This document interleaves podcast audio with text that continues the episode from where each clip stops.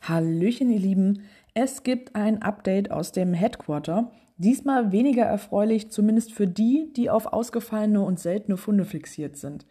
Denn zwischen dem 1. November und dem 31. Dezember wird Benchmarking von der Website geocaching.com entfernt.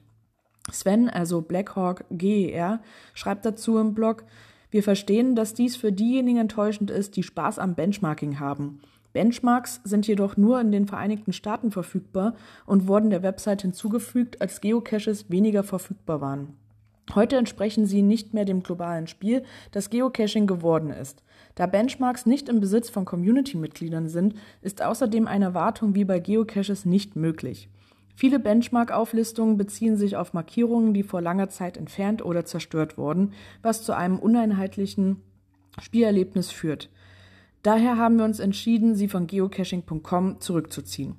Der Eintrag NGS Benchmarks und die Anzahl der Funde in öffentlichen Profilen werden beibehalten, um Statistiken und Spielerleistung zu erhalten.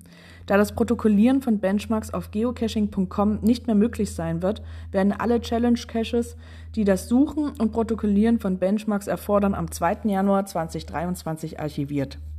Wir werden diese Informationen zu Challenge Caches veröffentlichen, die wir identifiziert haben und die das Suchen und Protokollieren von Benchmarks erfordern. Spieler, die weiterhin Benchmarks finden und protokollieren möchten, können dies gerne auf waymarking.com tun, das Kategorien für US-Benchmarks und kanadische Benchmarks anbietet. Also, alle USA-Freunde benötigen nun neue Herausforderungen, aber da wird sich sicherlich was finden lassen.